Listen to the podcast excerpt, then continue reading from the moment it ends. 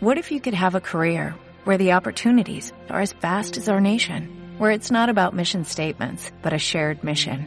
At U.S. Customs and Border Protection, we go beyond to protect more than borders, from ship to shore, air to ground, cities to local communities. CBP agents and officers are keeping people safe. Join U.S. Customs and Border Protection and go beyond for something far greater than yourself. Learn more at cbp.gov/careers. Bueno, buenas noches. ¿Cómo están todos ustedes? Bien. ¿Perfecto? No, Sí. Voy a preguntar de nuevo. ¿Cómo están todos ustedes? Bien. Excelente, digan, excelente. Bien. Eh, bueno, hoy tiene una tremenda capacitación dictada por un tremendo entrenador eh, que me ha me da la confianza absoluta, me ha apoyado muchísimo y ha tenido unos resultados increíbles. ¿Sí? Aparte de eso, es empleado de la empresa, pero el man que viene ahorita es un bacán. Ahí está una conferencia cerca de, de, yo creo que casi de 900 personas en el Diamond, que fue una conferencia excelente. Y ahorita se va a, a parar aquí a darles una charla de la población en Colombia está cambiando. Mentira, se me olvidó el, título. Es de, eh, de la pensión. Es de la pensión. ¿Ok? ¿Y quiénes de ustedes quieren pensionarse? ¿Y cuántos de ustedes saben que no se van a pensionar? Yo, digamos, estoy. Yo quería pensionarme, pero pues. No creo que vaya a poder. Así que reciban con un fuerte aplauso a Sebastián Rodríguez. Hola, ¿cómo van? ¿Todo bien? Bueno, antes de presentarme y arrancar con el entrenamiento, quiero que le paren bolas a este video. ¿Qué pasó? Yo trabajé para la función pública. ¿Quién sabe qué es la función pública? Bueno, es una entidad estatal que es como transversal, viene de presidencia y es transversal a todas las entidades. O sea, de donde sale cuánto le pagan a cada persona del Estado es de esa entidad, por ejemplo.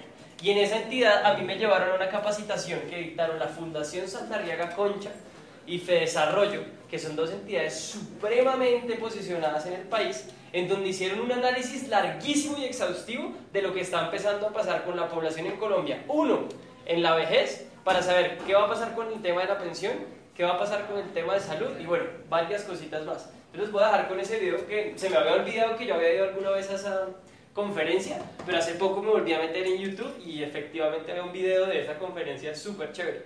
Para que se den cuenta que lo que yo les voy a hablar no me lo invento, sino que realmente hubo entidades gubernamentales poderosas que dijeron que si no se hace algo ya por este país, el futuro de nosotros, tanto en salud como en dinero, como en otras cosas, va a estar bien, bien sobado. ¿Listo? Entonces el video dura como nueve minutos, pero párenle muchas bolas. Colombia está cambiando. En 1985, Colombia tenía 2.2 millones de personas mayores, lo que representaba un 7% de la población total. Para 2015, el número aumentó a 5,2 millones, un 10% de la población total. Y para 2050, Colombia tendrá más de 14 millones de personas de 60 años o más, lo que representará un 23% de la población total proyectada para ese año. Asimismo, el grupo de personas de 80 años o más se incrementa de 184.000 en 1985 a 3.1 millones para 2050. Es decir, que pasa de ser el 8% de esta población al 22% en el mismo periodo de tiempo. A partir de la década de 2020, Colombia será una sociedad en proceso de envejecimiento. Este no será geográficamente homogéneo. Las zonas urbanas y dentro de ellas las ciudades más modernas y desarrolladas tendrán un proceso de envejecimiento más acelerado. Pero, ¿cómo está envejeciendo la población en el país? ¿Estamos preparados para enfrentar esa realidad? ¿Cuáles son los retos que hay que asumir? Estas preguntas fueron el origen del estudio Misión Colombia Envejece. Su objetivo es analizar el proceso de envejecimiento del país, sus perspectivas para el periodo 2015-2050 y dar luces sobre medidas y acciones a tomar por parte de las personas, de la sociedad y del Estado. Pero tal vez lo más importante que puede lograr Misión Colombia Envejece es que usted se haga una sola pregunta. ¿Qué estoy haciendo hoy por mi vejez?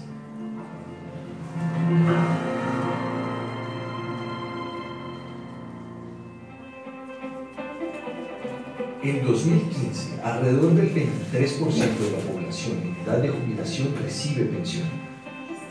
Y si todo sigue como está, en 2050 el 85% de las personas mayores de 60 años no tendrá pensión de jubilación. En cuanto a las mujeres, a 2015 el 15% de ellas tiene pensión. Las personas poco saben del sistema pensional colombiano y su funcionamiento. Yo nunca pagué pensión porque pues por ahí en el campo nunca se usa eso, no se, no se oye. No se usaba pensiones ni nada de eso.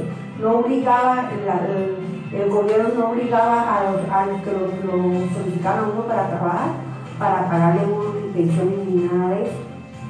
Yo no tengo pensión porque he pasado toda la vida en la vida. en el trabajo pues tengo ese beneficio pero personalmente no, no cotizaría yo pues lo hago porque eh, en el trabajo pues me- tengo el beneficio pero no ¿Y usted ya está pensando en su pensión?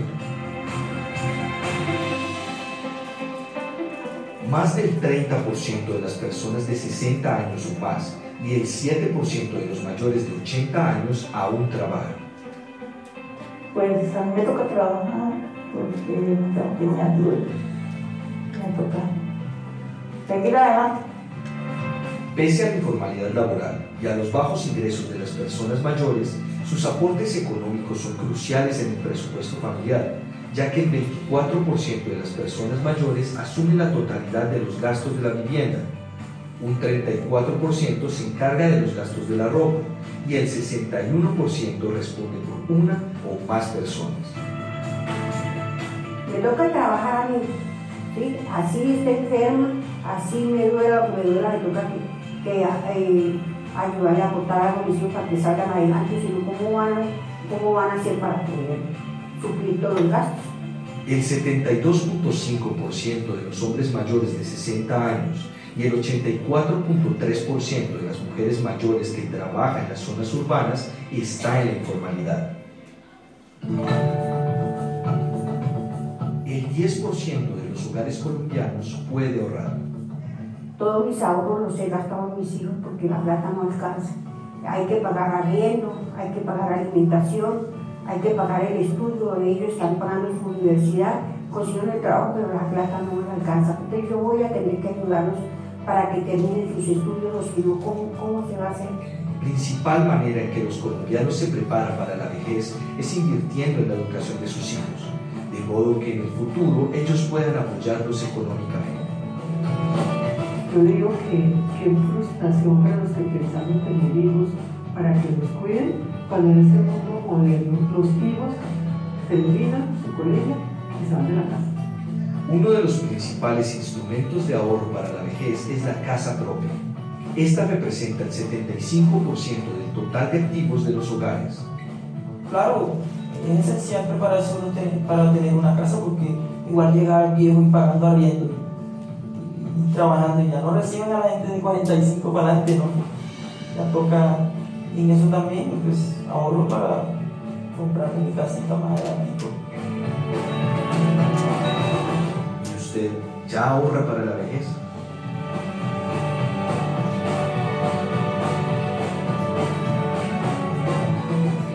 El 94% de la población colombiana está asegurada en salud y el 95% de las personas mayores pudo acceder a servicios de salud cuando lo necesitó.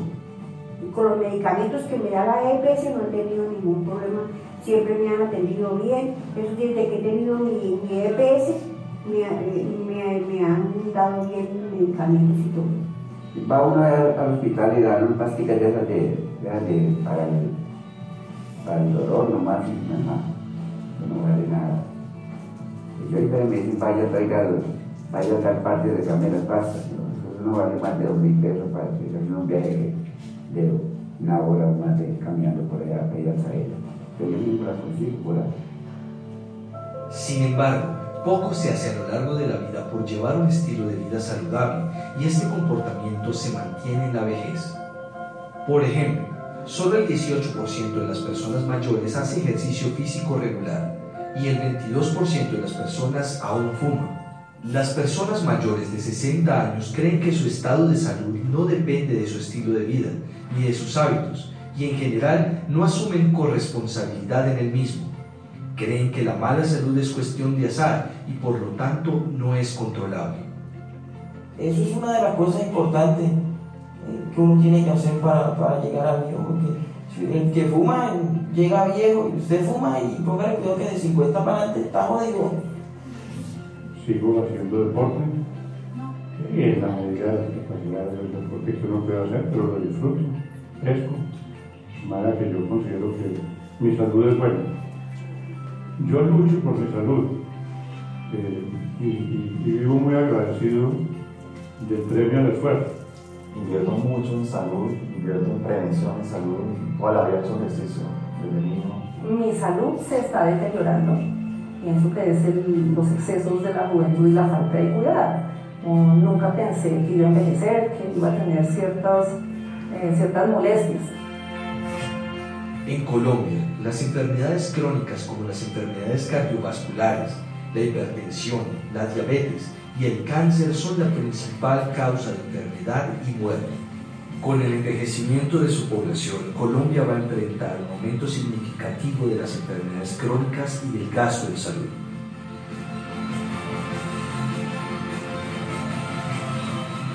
Misión Colombia Envejece muestra claramente que el Estado y la sociedad en general deben prepararse para afrontar las crecientes demandas que implica el envejecimiento de su población. Y esta preparación, además, es una tarea importante para cada colombiano menor de 60 años.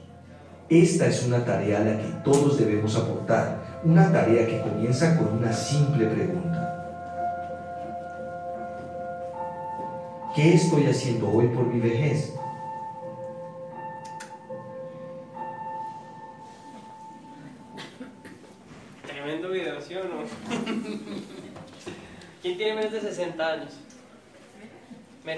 O sea, 60 para atrás. ¿Usted no? Ah, imagínese. ¿Y ya están haciendo algo por su vejez?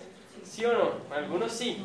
Y mira, ahí habla del ahorro, ahí habla de que la casita, que el- mire, dice, los papás invierten en la educación de sus hijos y ahora los hijos los contratan por un mínimo.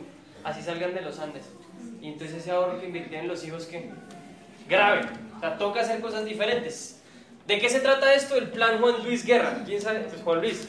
El tipo tiene una vida que se llama 440. De ahí sale el tema de trabaja 40 años, ¿sí o no? 40 horas a la semana para pensionarte con el 40% de tu sueldo. Y bueno, ustedes ya vieron la realidad de qué va a pasar con la pensión en este país. O sea, quien le esté apuntando la pensión es un ingenuo. Ah, de verdad. Quien esté apuntando en la pensión no tiene ni idea de cómo funciona el sistema pensional. ¿Por qué? ¿Quién ha oído hablar de las pirámides? ¿Quién ha oído hablar que son ilegales? ¿Quién sabe cuál es una pirámide legal? La pensión es una pirámide legal. ¿Por qué? Porque los de abajo le pagan a los de arriba plata. O sea, no hay intercambio de productos, imagínense. ¿Qué pasó en la época de hace mucho? ¿Quién tiene más de, de 12 tíos acá? ¿Alguien tiene más de 12 tíos? Mire, una, dos, dos personas tienen más. Entonces, ¿qué pasaba? Los papás como no tenían televisor, no me entiendes, pero en- hace mucho tiempo, los papás tenían muchos hijos. Entonces, cuando tenían muchos hijos y ellos eran poquitos papás, la pirámide pensional es así, mucha gente aportando, pocos recibiendo. Hoy en día esos mismos 13 hijos, en promedio, ¿cuántos hijos tienen cada uno? Uno o dos. Es más, hay gente que hoy en día considera un perro su hijo. ¿Y el perro cotiza pensión, sí o no? No. Entonces, ¿qué hizo la pirámide? Vea, ¡fum! Y por eso es que si Colombia como país, o en los países en general, no hacen... ¿Sí supieron la crisis de Grecia? Lean y va a ver que en gran parte fue por el sistema pensional. Tuvieron que empezar a pedir plata prestada a todos lados para poder pagarle la pensión a un poco de viejitos que no se murieron rápido. Porque la pensión se creó para que la gente se muriera a los 60, 70 y 70 años. Pero mi abuelita hoy tiene 85 y la vieja camina, baila, llena sopas de... O sea, mi abuela está intacta. Mi abuelo tiene 86 y todavía maneja. Perfecto. Y se mete unas rumbas donde nos acuesta a todos los nietos. Imagínense, a ese señor le quedan por lo menos 10 años más de vida y el sistema pensional siga desembolsando. Mientras tanto vienen los baby boomers, o sea, como mi papá, que tiene 58, desde 55 a 60 años, y empiezan a pensionarse. Entonces ellos esperaban que la platica de mi abuelo ya no la pagaran más y se la empezaban a pagar a mi papá, pero van a tener que pagar doble y a veces triple. Imagínense esa vaina, el sistema pensional se va a caer. Y hoy que me estaba leyendo un libro súper chévere de Robert Kiyosaki, hablaba del miedo. En el colegio lo educan a uno a través del miedo, que si sacas malas notas te echamos del colegio, que si te va... O sea, la educación se basó en el miedo, ¿sí o no? O sea, que si, a ti, que si tú la embarrabas, te regañaban. Eso fue la educación que uno recibió en el colegio. ¿Qué me gusta a mí de este proyecto de emprendimiento? Que tenemos un modelo educativo que te dice, ve y la embarras para que aprendas. Porque los grandes millonarios se hicieron de aprender de los errores. Por eso es que la gente no sale a emprender, porque le da miedo. O sea, la razón número uno por la cual la gente no emprende es porque le da miedo.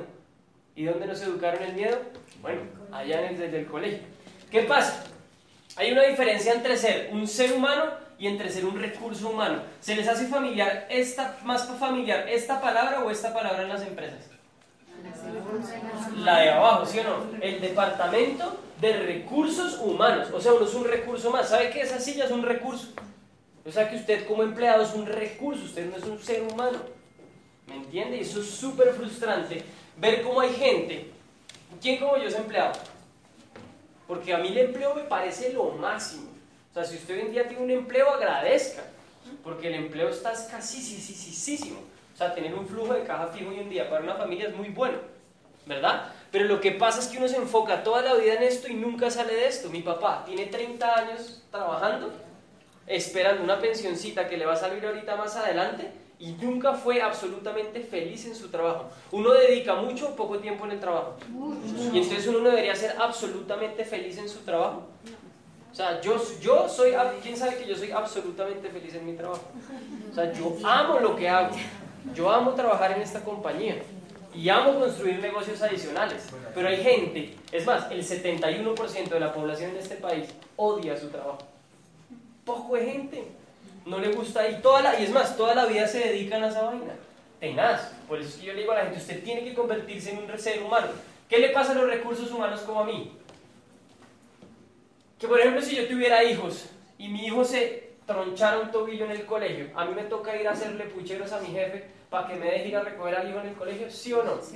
Y si hay algo muy importante, mi jefe me dice, ¿sabe qué? Paila, se queda trabajando y usted mande a alguien a recoger al chino, ¿sí o no? Eso pasa. ¿O quién conoce gente que tiene que pedir vacaciones, por ejemplo, y que le dan de, todas las, de todo un año de setenta y pico de semanas, le dan dos? ¿Quién conoce gente que le pasa eso? Imagínese, usted tiene que trabajar como un burro todo un año para merecerse dos semanitas. Eso es de recursos humanos. Y así le puedo dar un poco de ejemplos. Yo tengo dos amigos, una que heredó una fortuna de los papás y, tiene una hija y se la pasa con la hija para arriba y para abajo menos cuando está en el jardín, y otros que pues trabajan los dos y son empresarios supremamente exitosos. Y a supremamente exitosos me refiero a que se ganan por encima de 45 millones entre los dos al mes. Y una pelea un día en un asado que tuvimos, pa, pa, pa, se dieron en la muna las dos hijas, las separaron y mi, mi amiga la que se la pasa con la hija fue y cogió a la hija y la hija se calmó así rápido con la mamá. ¿Qué pasó con el otro escenario? Fue la mamá. Y la, la hija, no, yo no quiero contigo. Fue mi amigo. No, yo no quiero contigo. Blanquita, venga. Llegó Blanquita, la niñera, y ahí en cuántos nanosegundos se calmó la bebé. Así, vean. Y entonces yo dije, qué horror que a una hija le diga más mamá a la niñera que a la mamá. ¿Sabe, qué le ¿Sabe a quiénes le pasa eso? a los recursos humanos que por miedo a emprender nunca toman la decisión de ser en algún momento de sus vidas seres humanos. Porque ser, ser empleado no es malo. Lo que es malo es serlo toda la bendita vida. Eso para mí es malo. Yo por eso le calculo mi empleo máximo, máximo tres años. Máximo tres años acá. Y ahí salgo a volverme un ser humano. Porque yo quiero tener hijos, pero yo quiero llevar a mis hijos en bici, que si se dañan un brazo yo vaya y lo recoja, y una cantidad de cosas más. ¿verdad? Pero pasa que la gente tiene llenura. O sea, la gente sabe tanto que no sabe nada. La ignorancia, según Platón, si no estoy mal, es un síntoma de llenura más no de vacío. O sea, la gente sabe mucho y no permite ingresar más. Más para otros la ignorancia es que está vacío, que para otros la ignorancia es que está vacío. Y para mí es importantísimo que usted se permita abrir la mente a diferente información. ¿Sí? Porque hay mucha gente llena, yo me las sé todas, y entonces uno les, les presenta un proyecto de estos y dicen, ah, no, no, eso ya yo lo conozco perfectamente, me lo sé de memoria. Y yo, sí, sí, si lo supieras de memoria estarías acá. Pero la gente está tan llena de información y cree sabérselas tanto que no abre la mente a eso. Y es súper importante entender que la gente tiene llenura. Y cuando a usted le dicen que no y le pelean y usted pelea y refute y refute, entienda que cada persona en su mundo es ignorante. ¿Y a qué me refiero con eso? Si a mí me ponen a hablar, por ejemplo, de los ríos y las cordilleras, mira, a mí las cordilleras me sirvieron para de pronto ir en un avión acá y decir, mmm, de pronto está la central. ¿Sí o no? Para nada más me sirvieron las cordilleras. Pero día en, una, en un asado hablé de esto con un tipo y el tipo me decía, las, las capitales, los departamentos, eso es supremamente importante. Porque si alguien, si un alemán viene y quiere conocer, tú le tienes que explicar qué es qué y qué es qué. Yo le digo, no, pues yo pienso diferente. Yo lo que haría es forrarme en billete para contratar a un man experto en mi país y que vaya y nos pase a los dos. Si usted piensa eso, hágale, lea esa vaina, a mí no me sirve para un carajo. Yo quiero plata para contratar al mejor guía turístico de Colombia y llevarme a conocer con ese man. Esa es mi forma de pensar. Pero con ese tipo me hubiera podido quedar peleando años, se lo puedo asegurar. Pero yo dije, no, sí, tienes toda la razón. Y lo solté, porque él en su mundo es ignorante. Él no se ha leído los libros que yo ya me he leído. Él tiene llenura. Entonces, pues no pelee con ese tipo de gente. Ahora, si usted es de los que tiene llenura, déjeme presentarle una cosa. Déjeme decirle para quién yo trabajo. Yo trabajo para esta multinacional que está acá. Es una multinacional gigantesca gigantesca es gigantesca. Facturación por encima de 1.5 billones de dólares al año. Eso es mucho o poquito. El otro día fue que fui a aprender al tema de la bolsa de valores porque quiero invertir en la bolsa. Miré la acción de esta compañía con mi amigo que estaba en Google, en Google Finance. Métanse si quieren verlo. Es una acción que en dos años creció un 200%. O sea, si hubiésemos comprado acciones hace dos años de Oriflame, póngale que usted lo compró a mil dólares, hoy tendría dos mil y así sucesivamente. Y la compañía sigue con una cosa de crecimiento. Es más, mi amigo ese mismo día dijo, voy a comprar. Qué comportamiento tan extraño y tan bueno es de esa acción. Voy a comprar, me dijo así. Y yo, bueno, amigo, también para ver si es que yo también gano plata con la acción. Es una compañía que va para arriba. Estos dos locos son fundadores de la compañía y tienen otras compañías más. Somos la compañía de network marketing europea número uno en el mundo, o sea, de origen europeo. Es impresionante. Estamos en 67 países. ¿Qué significa eso? Que usted si se le da la gana puede hacer este negocio en esos 67 países. Dígame si yo hoy en día monto empanadas donde tian, ¿cuánto tiempo me demoro aperturando ese chuzo en India? No, pues creo que no puedo. O sea, mientras miro a ver cómo es que uno exporta empanadas. Mientras, cambio usted aquí aprende a hacer esto acá y puede repetirlo a nivel internacional. Usted puede tener un negocio de facturación internacional y eso es lo que la gente no entiende. Usted tiene el apoyo de un empleado. ¿Quiénes de los que están aquí me pagan? O sea, ustedes se ¿quién se mete la mano al drill y me paga a mí todos los, todos los meses mi sueldo en Banco Colombia? Ninguno, no sean mentirosos. y ustedes todos me oyen, pero imagínense. Ese es el tema. Ninguno de ustedes. Es más, ¿quién se ha metido la mano al drill para traerse un avión desde Suecia hasta acá con productos? ¿Usted sabía que cuando se empiezan a quedar escasitos los productos, Ana la logística que arriba hace un 911 y dice, esta vaina se está vendiendo mucho, manden un avión? Y allá en Noriflame, Suecia, dicen, hágale Anita Bacano, zoom, y le mandan un avión. Y ella tiene como seis aviones al año, entonces debe disparar bien esos... Y usted está relajado en su casa, y mire, hay gente que le llega tarde un producto y llora y se sale.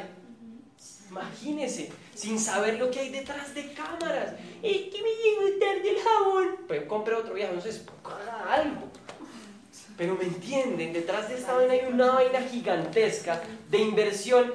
Y mire, es impresionante la inversión que hace la compañía y usted no invierte nada en eso. O sea, usted monta su negocio propio y se apalanca. Se apalancan dos cosas. En uno, un sistema educativo que le va a enseñar a emprender y a vencer los miedos para que salga del empleo por una vez en su vida en algún momento. Y lo segundo es que usted no tiene que meter capital porque la compañía hace todo. Aún así, cuando yo le digo esto y muchísimas, muchísimas variables más a la gente, le gasto el cafecito, le gasto el tintico, me cojo el Transmilenio, el taxi, lo que sea, hablo todo lo que tengo que hablar. Hay gente que termino y me dice, no. Y yo, ay Dios mío, ah, yo no les peleo, pero por dentro pienso que esos merecen un trasplante de cerebro. O sea, de una. Es lo primero que así a mí se me viene a la cabeza con esa gente. Transplantarle el cerebro. O sea, yo le digo, yo empiezo así, yo bueno, ¿a ti te gustaría ser un, porque cuando tienen hijos, una mamá presente? Sí, y te gustaría ir a recoger a tu hija en el colegio, sí, que cuando se tranque un jodo, el codo tú puedas ir a recogerla, sí, y que tu mamá, por ejemplo, ¿quiénes de los que están acá les gustaría que su mamá y su papá que actualmente trabajan dejen de trabajar? Se puede, pero entonces cuando uno le presenta la oportunidad real de que lo logren, le dicen que no. Ah, no, eso tiene que ver con cataloguitos. Ah, mi abuelita vendía eso. los brutos. No entienden el poder de un activo productivo en sus vidas, no lo entienden. Y uno les muestra el video ese de Colombia envejece y le dicen, ¿y qué estás haciendo tú por tu vejez? Nada. Y uno le presenta esto y ¿quieres hacerlo? Nada. O sea, qué dolor de corazón. Ver cómo personas, por ejemplo, nunca arrancan en este modelo de negocios, lo critican a uno, se la montan y 10 años después uno está teniendo esto y aún así no le creen, porque he visto esos casos. De gente que ve, por ejemplo, seguramente a Ingrid le pasa. La mamá es la número uno de este país y se que hay amigos de ella que le dicen que no. Y ella tiene el activo productivo más grande de, Colombia en este negocio. Imagínense, si se lo quisiera vender a usted, por lo menos usted le tendría que dar 1.500 millones, eh, perdón, 1.5 millones de dólares. Más o menos tremendo apartamento el que se compró, ¿sí o no? Pero no fue un apartamento, hizo un negocio en serio y en vez de trasplantarse el cerebro, ¿sabe qué hizo? Lo ejercitó. ¿Y sabe qué es lo que pasa? La educación de la que venimos es educación de telenovelas. O sea, ¿quién se dio cuenta ya? Yo porque vi partido de fútbol y me enteré que están empezando a repetir todas las novelas viejas en RCN unos reyes, que no sé qué, que, bueno, no demoran en nada, yo amo a Paquita Gallego, la potrazaina y una cantidad de vainas. Yo me eduqué con eso. Yo es más, una época me peluqué igual que Leo Reyes. Me pegué al 7, me pintaba el pelo. Esa era mi educación. Y entonces yo amaba a Leo, el Cinca, la manga sisa, y así era que me iba a la universidad. Entonces yo nunca soñaba con ser multimillonario, sino que soñaba con un manga sisa y cantar la vaina que cantaba semana. Pero un día, gracias a mi mejor amigo, empecé a recibir información diferente, en donde me educaron sobre finanzas. Miren, ¿saben qué pasó?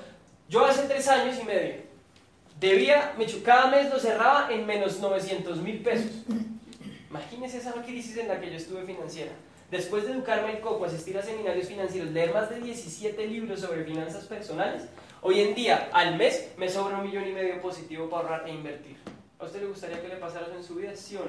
Entonces lo que usted tiene que hacer es educarse con información diferente. Porque si usted sigue el camino y la rutina de la vida de me levanto, voy al trabajo, me lavo los dientes, ta, ta, vuelvo acá a la casa y gasto plata, y me levanto, voy al trabajo, y usted termina como mi papá. Ni bueno ni malo, porque gracias a ese señor es que estoy aquí parado y me formé como ingeniero industrial de los Andes.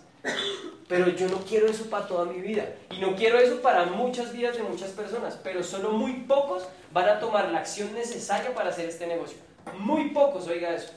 La gente que se le quita el miedito y decide hacer esto en serio es así de poquitico. Y de esos así de poquiticos son así de poquiticos los que realmente tienen la convicción y el carácter para tener éxito. ¿Sí o no, Algalú? Sí, así es. Cada quien decide su éxito. Y acá le estamos esperando, mire, la gente, sí, sí, a mí me ve que negocio me va a cambiar la vida. Siete de la noche y no llegan. Siete y veinte no llegan. Siete y media llegan. Yo, ah, pues te va a cambiar la vida. Harto que te va a cambiar la vida llegando tarde. ¿Me entienden? Y le juro que si tuviera un empleo y lo citara al jefe a las 5 de la mañana a una reunión porque el presidente va a hacer una junta, llega a las 4 y 45. Pero para el negocio que le va a cambiar la vida, ay no, yo llego tarde que no llegó el invitado. Ahorita una, es que no me llegó el invitado, yo me voy. Y yo, hágale, váyase. ¿Qué más le digo? Hágale, váyase. ¿Me entiende? Pero hay gente que no tiene invitado y se queda aquí pagando el precio porque entiende que su futuro depende de educar el coco, que su futuro depende de información absolutamente diferente que probablemente usted va a recibir hoy o no. ¿Listo? Y algo súper importante de este negocio es que la base primordial para mí de este negocio se llama liderazgo. O sea, para mí usted se tiene que formar sí o sí como un líder de influencia para además ganar en la economía actual. ¿Quién sabe que para poder ganar en fútbol yo tengo que conocer las reglas del fútbol? ¿Quién sabe que para yo, por ejemplo, ganar en el ajedrez tengo que conocer las reglas del ajedrez? quién sabe que yo para ganar el juego de la economía necesito conocer las reglas de la economía? ¿Y quién se las sabe? Entonces por eso es que uno no gana el juego de la economía. Yo ya le di un tip hoy. En algún momento vuelva a ser un ser humano. ¿Cómo? Con activos productivos que le generen billetes sin hacer un carajo. Por ejemplo, un apartamento en renta. Por ejemplo, componga, vuelva a ser Maluma, cante como Maluma y cada viernes gane plata sin hacer un carajo. O por ejemplo sea un Gabriel García Márquez, un escritor exquisitosísimo, muérase y siga muriéndose y después su libro, 100 años de soledad, va a seguir facturando mucho tiempo. Es más, allá en Venezuela tenemos estatua del man, no? Es más, en París acaban de nombrar una vía, la, la calle Gabriel García Márquez, y el man muerto y le dan calle, le dan estatua, sigue facturando billete. Pero si uno no escribe, no canta y no tiene plata para apartamentos, ¿qué hace? Pues esto ejercitar el coco, entrar en una, compañía como esta y hacer el negocio en serio. Si no, viejo, toda su vida va a ser un, ser un recurso humano. ¿Listo? Y en cuanto al liderazgo, yo quiero mostrarles este fragmento de esta película. ¿Quiénes se vieron Corazón Valiente? Mira, a mí me encanta una cosa de esa película, y es que la conexión espiritual que logra este loco con esta partida de vagos, que eran muchísimos menos que el otro ejército, fue tan suficiente que los locos arrancaron a meterle candela a batalla y ganaron. Ganaron la batalla siendo poquiticos. Y pues yo le quiero mostrar ese video para que a usted le quede claro que para su libertad usted va a tener que pagar un precio muy grande. Pero que si no lo paga, usted va a pagar un precio peor aún que el de obtener su libertad. Porque es lo mismo que le pasó a estos locos cuando se enfrentaron con, con el otro ejército. ¿Listo? Ahí les va.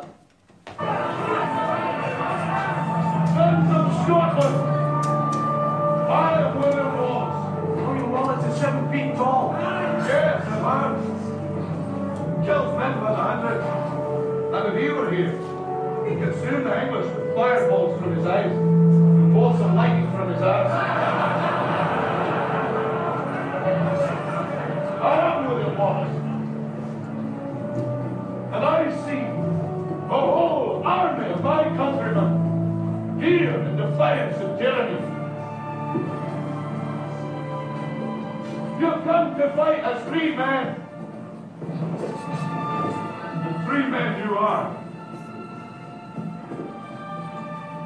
What will you do without freedom? Will you fight? Against that? No. We will run! We will live. Uh, fight you may die. Run and you'll live. At least a while. And dying in your beds many years from now, when you be willing to trade all the days from this day to that for one chance, just one chance, to come back here and tell our enemies that they may take our lives, but they'll never take our freedom.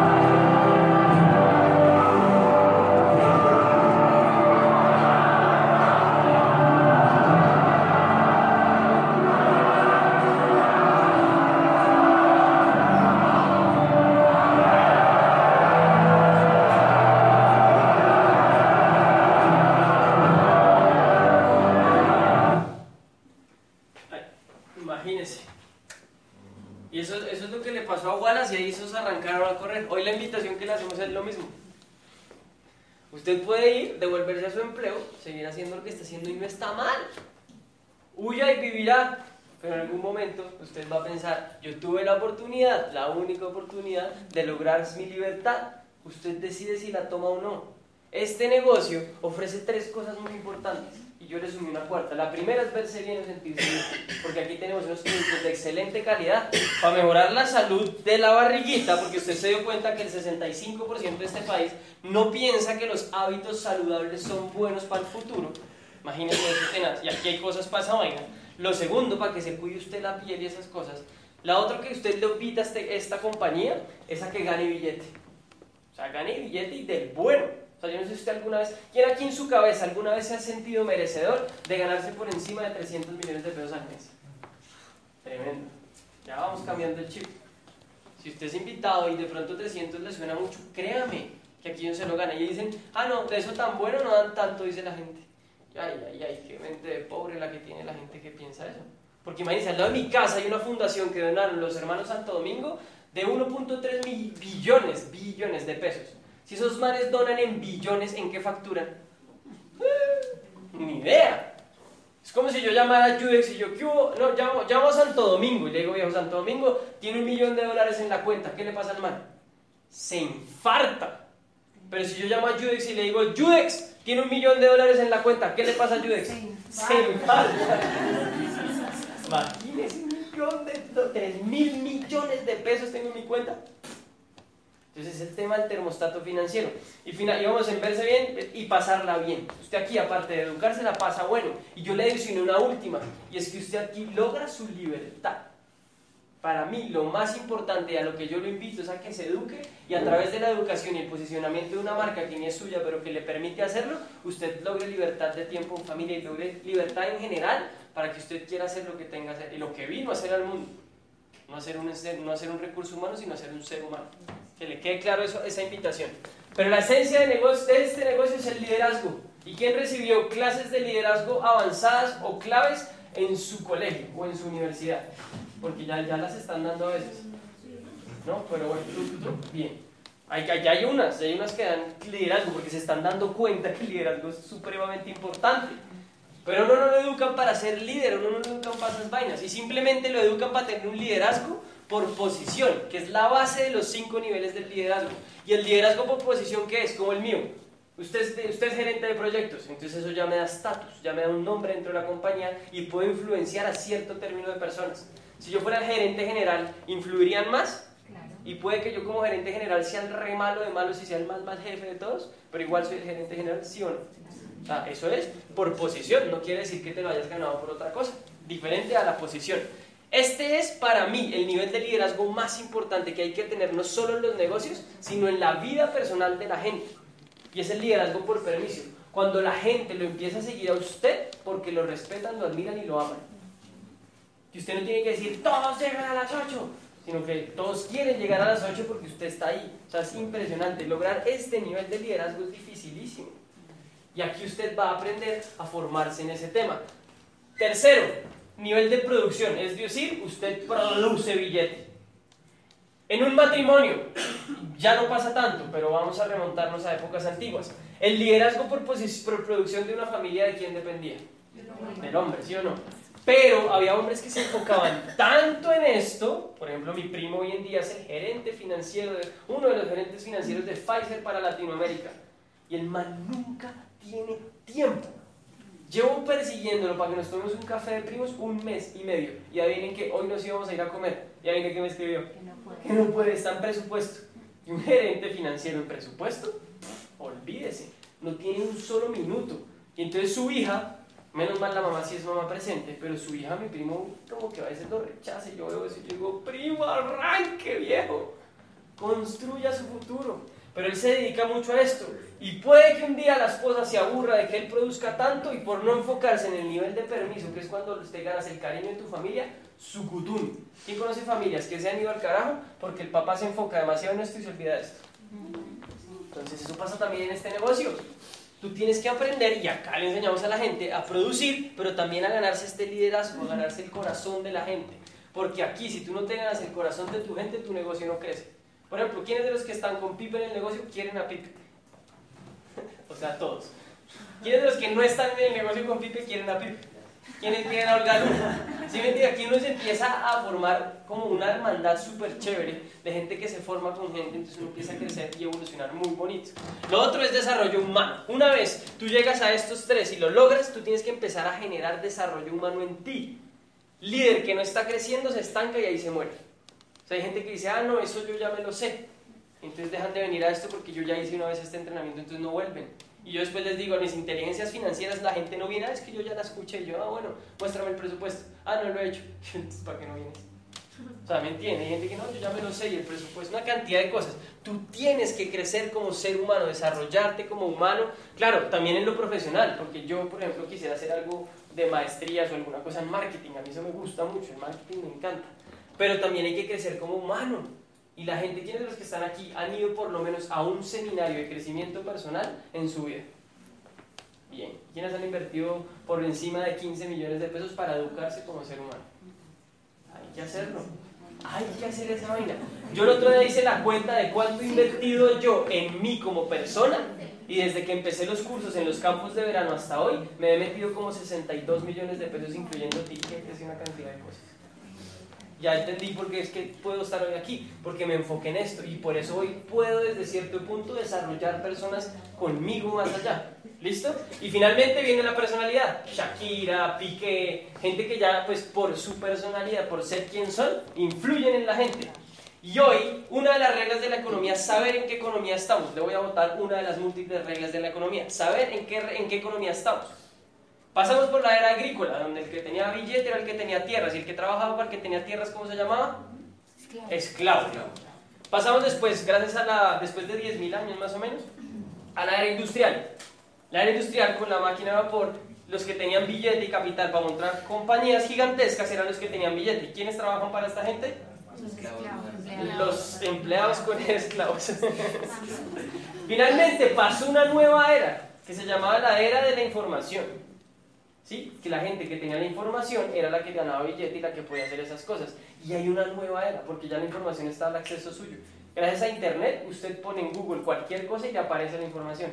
Entonces no es qué es lo que sabes, es cómo aplicas eso que sabes e impactas e influyes la mayor cantidad de personas. Y si tú quieres influenciar el liderazgo, o sea, liderazgo igual influencia.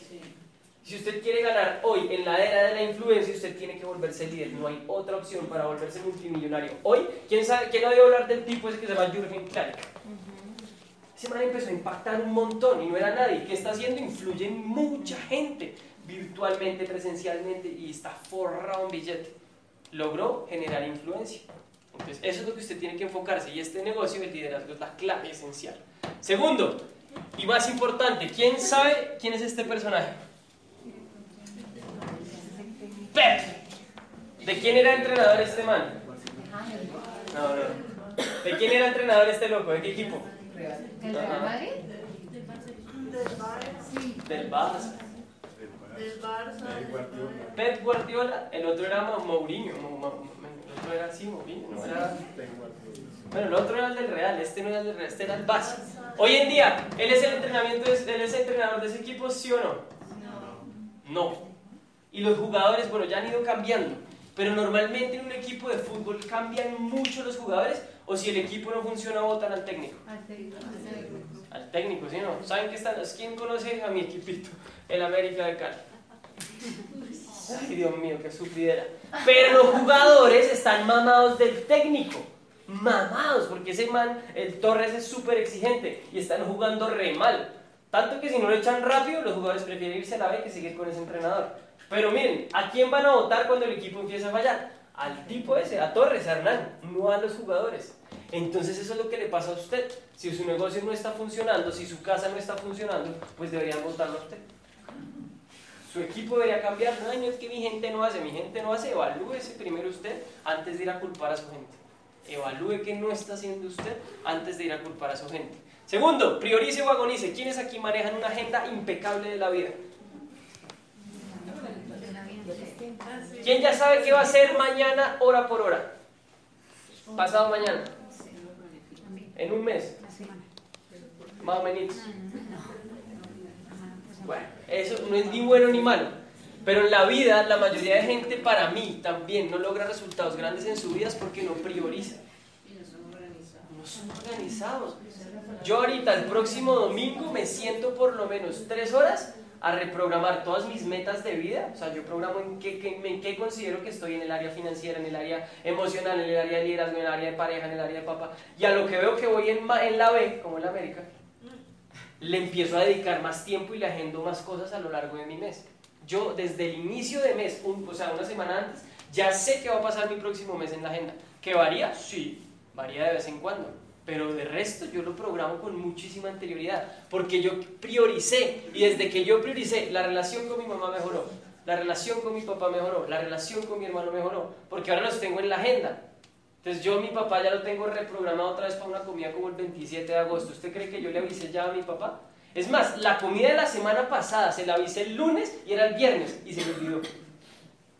¿Usted cree que mi papá prioriza o mi papá agoniza? Ay, mi hijo se me olvidó y me vine para casa. Y yo, ay, viejo, llame al restaurante, cancele esa reserva. Gracias, muy amable. ¿Y cuándo nos volvemos a ver? Yo, papi, déjame miro mi agenda. Ay, no me mame gallo. Yo, papá, ¿en serio? y miré la agenda y me dijo, como para el pentipiola. Y yo ya tenía también, pues quería, yo, yo, por ejemplo quiero llevarme un álbum de fotos a esa comida y que mi papá me diga con esas fotos qué hacía yo en esa época. ¿No le parece muy lindo eso? Entonces, si usted no empieza a priorizar en su cabeza, a usted nunca se le ocurren ese tipo de ideas. Ya les di una idea. Vaya a invitar a su papá a comer, llévese un álbum de fotos suyas chiquito y pregúntele a su papá qué hacía usted en esa época. Que nota, ¿me entiendes? Pero si no prioriza, grave. Tercero, no tengas fecha de caducidad. Gente que no se renueva, gente que no se educa. ¿Quién sabe que yo ya había hecho este entrenamiento y esta es como la cuarta vez que lo hago? ¿Y quién vio diapositivas nuevas y cosas nuevas? Siempre lo cambia, siempre lo quita. Siempre. Si no, la gente se aburre y no vienen y no aprenden cosas nuevas. Entonces se tiene que estar metiendo la información constante al coco. Información constante al coco. Y bueno, ya tenemos un grupo donde la gente oye audios todos los días. Y además de oír audios todos los días, tenemos. ¿Quién ya se leyó hoy el capítulo 4 del libro? Tremendo, tremendo, ¿sí o no? Y quién sabe que yo. Miren, yo me estaba leyendo ahorita el capítulo y vi la vaina de William Wallace, ¿sí o no? Y bajé el video y lo puse. ¿Sí o no? ¿Tú te diste cuenta que en ese capítulo hablan de la historia de lo de William Wallace? Y yo dije, ¿qué historia? No, no. YouTube, William Wallace, pedacito de liderazgo, ¡pum! Y lo metí en la presentación. Buenísimo. Usted tiene que todo el tiempo estar metiéndose en información y plasmándola y comunicándola. Porque entre más Si usted estuviera acá, parado, y esto fuera su equipo, le aseguro que usted estaría recibiendo cada mes un millón y medio más. Porque esto vuelve y hace y trae más gente, y esto vuelve y pasa y trae más gente, y esto vuelve y pasa. Y usted acá solo habla una hora, pero trabaja 49 horas. Usted se apalanca y la gente no entiende estos negocios. Si esto estuviera pasando hoy aquí, en Ibagué, en Cali, en Barranquilla y en Bucaramanga, y yo en las cinco ciudades tuviera equipo, y en cada ciudad hubieran 30 personas de mi equipo sentados, ¿cuántas horas estaría trabajando mi negocio? O sea, 30 por 5 ciudades, 150. Por una hora, 150 horas.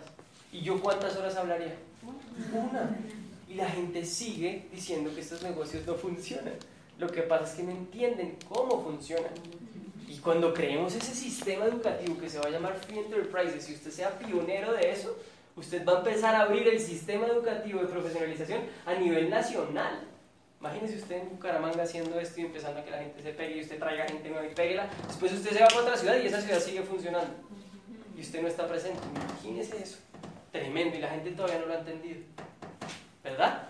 Entonces no tenga fecha de caducidad, eduque el coco y transmita información nueva todo el tiempo. Hoy oía que Patricia Montañez, por ejemplo, ya estaba haciendo la rueda que aprendió a hacer de Iván del fin de semana en La Vega.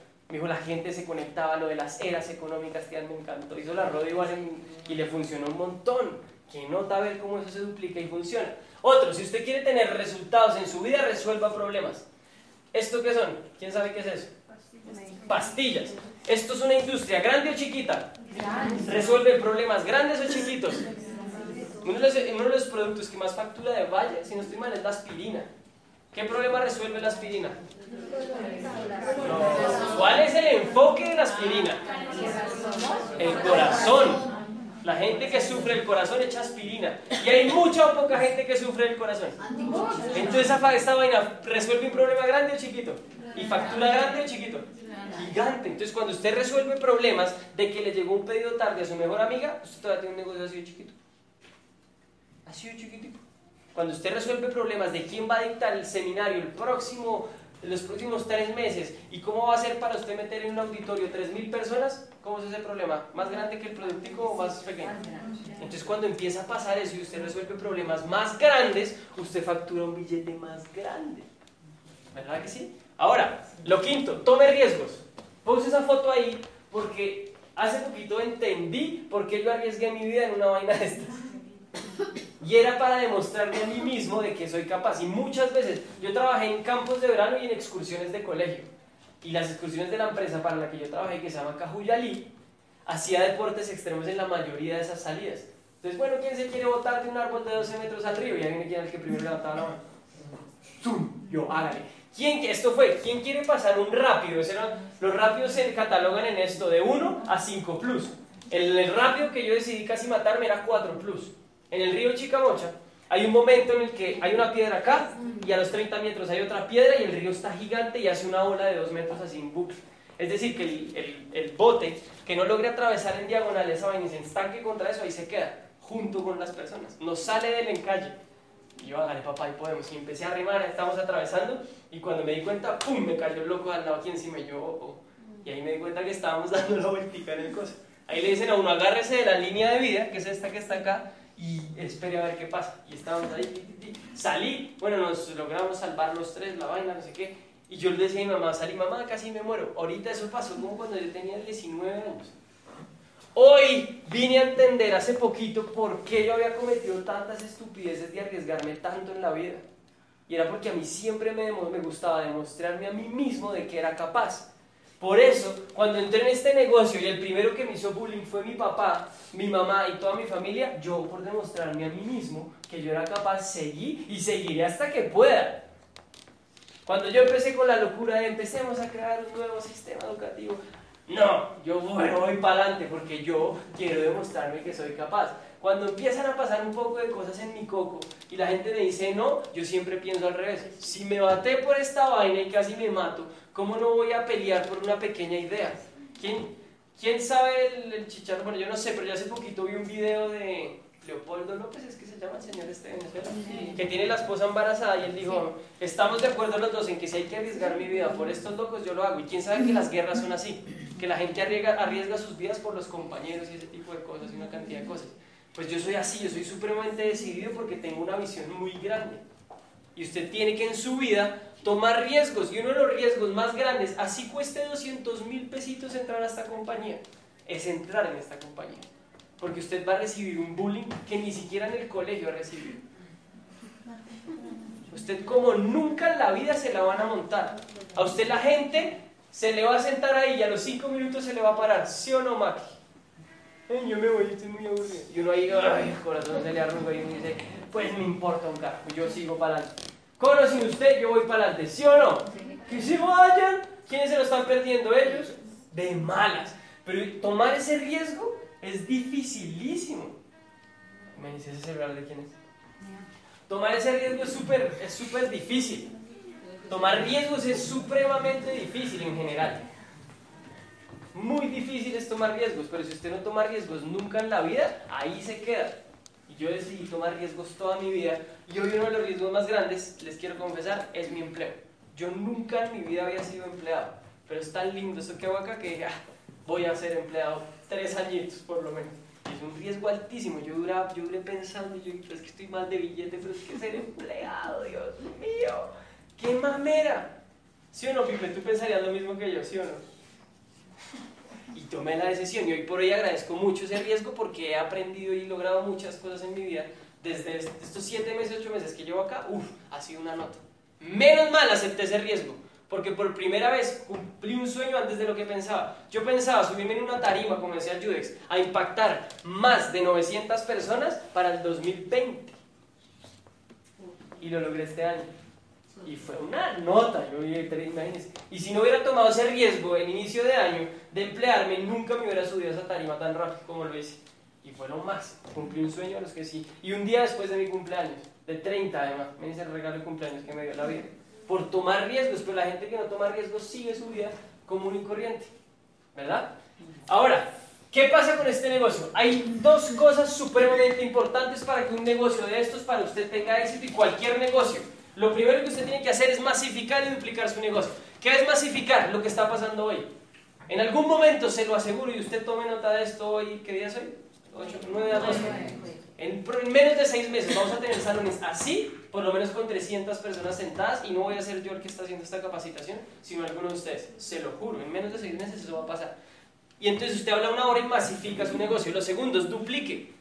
Que lo que usted haga sea duplicable. Ya vimos que Patricia Montañez, sin mucha experiencia en la presentación, fue y la hizo allá, porque es información fácil de duplicar. Y si usted cumple estas dos cosas a través de cinco cosas, o sea, si usted tiene que lograr cumplir dos objetivos, masificar y duplicar, ¿a través de qué? Uno, CDs y audios. ¿Quién se está dando cuenta que esos audios que están en Rayacocos no solamente lo está oyendo de Rayacocos, sino también la mitad de Colombia ya? ¿Quién se ha dado cuenta que Olga Lu creó un chat con sus amigas? Yo le digo, esta creó un chat con sus amigas. En Cartagena hay un chat con sus amigas. En México, Pamela Ibarra ya armó un chat. Y yo ni siquiera conozco a Pamela Ibarra. Imagínense que Pamela y todos ustedes estuvieran debajo de mi negocio.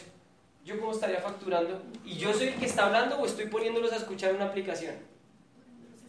Una aplicación y ni siquiera hablo yo. A veces mando audios míos. Casi nunca. Y usted se duplica y se masifica con eso. Lo segundo, libros. Lo mismo pasa. Ya hay gente en México, en Perú, en Chile y en Colombia leyéndose el libro del periodo y comentando hoy a muy- muchos, en muchos chats el, el capítulo de hoy. Y el capítulo de hoy enseñaba sí o no. Imagínense, en un empleo cuando a usted le dicen lea, crezca como persona, evolucione, edúquese, fin. Nunca haga papito de 8 a 5 y lárguese para casa. ¿Sí o no? Bueno, hay jefes de jefes. Yo sí conozco jefes que promueven el desarrollo personal. En los campos de verano pasaba eso. Eventos. Esto, miren. ¿Ya sabes el chisme de Pamela ahorita? Sí. Miren, les voy a botar un chisme. Pero solo hay preventa para ciertas personas. El 25 de noviembre viene la número 2 de facturación a nivel Latinoamérica que se llama Pamela Ibarra. Súper. Un evento que va a tener capacidad para 400 personas. Súper, súper. ¿Quién va a hablar? ¿Pamela o yo? Pamela. Pamela. ¿Quién va a hablar? ¿Mabel o yo? Mabel. ¿Y quién, si estuviera haciendo el negocio, estuviera en esa red o estuviera gestionando eso, facturaría billete? Yo. ¿Y masifico o no masifico? Y le quiero preguntar algo, ¿de quién está dependiendo ese evento? ¿De la compañía o de Mabel y su combo? Mabel. Entonces usted tiene que enfocarse en que en algún día usted sea el que está haciendo ese evento masivo. Hay una compañía muy buena de estas que reúne a veces al año en un evento masivo 44 mil personas en un solo evento. Cogen buses de todas partes y se vienen para Bogotá al estadio, al, al Coliseo Cubierto del Campín. Imagínense. Y hablan una horita y 44 mil se impactan y se... ah, imagínense. Y usted solo habla una horita. Eso es tremendo y para allá vamos. Eventos, consumo propio, usted tiene que consumir. Y segundo, usted tiene que dar el plan de cada día. Usted tiene que salir todos los días a mostrarle este negocio mínimo a una persona. Así le digan que no. Muestren el negocio todos los días a una persona. Sale y para poder hacer eso usted tiene que prospectar mínimo para mí 3 a 5 personas todos los días. Usted prospecta, los cita, les presenta el negocio. presenta- y después de eso los, los conecta a estos eventos. Usted los presenta en el uno a uno. Hola, ¿qué, qué más? ¿Cómo te llamas? Cafecito. Mira, yo hago educación a través de ta, ta, ta. Las ceras, te sabes las ceras. No, ok, mira, ta, ta, ta, ta. Tengo un negocio que te apalancas tú, tú, tú, tú, tú. Ven, quiero invitarte a una charla. Y usted viene y lo sienta acá después de ese uno a uno. Y lo sigue pegando y lo sigue pegando. Usted trabaja una vez en el uno a uno y después los pega esto y se acabó. No hace más. Eso es lo que usted tiene que hacer. Y el consumo propio, aquí como yo le dije, las cosas se duplican. Y si usted hace un consumo propio y no vende, ¿qué va a hacer su gente? Consumo propio y no vende.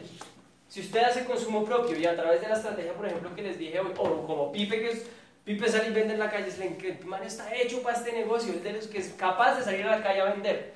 Si, si el equipo de Pipe ve que Pipe sale y vende y se toma una selfie vendiendo, ¿usted cree que el equipo de Pipe va a salir a hacer lo mismo?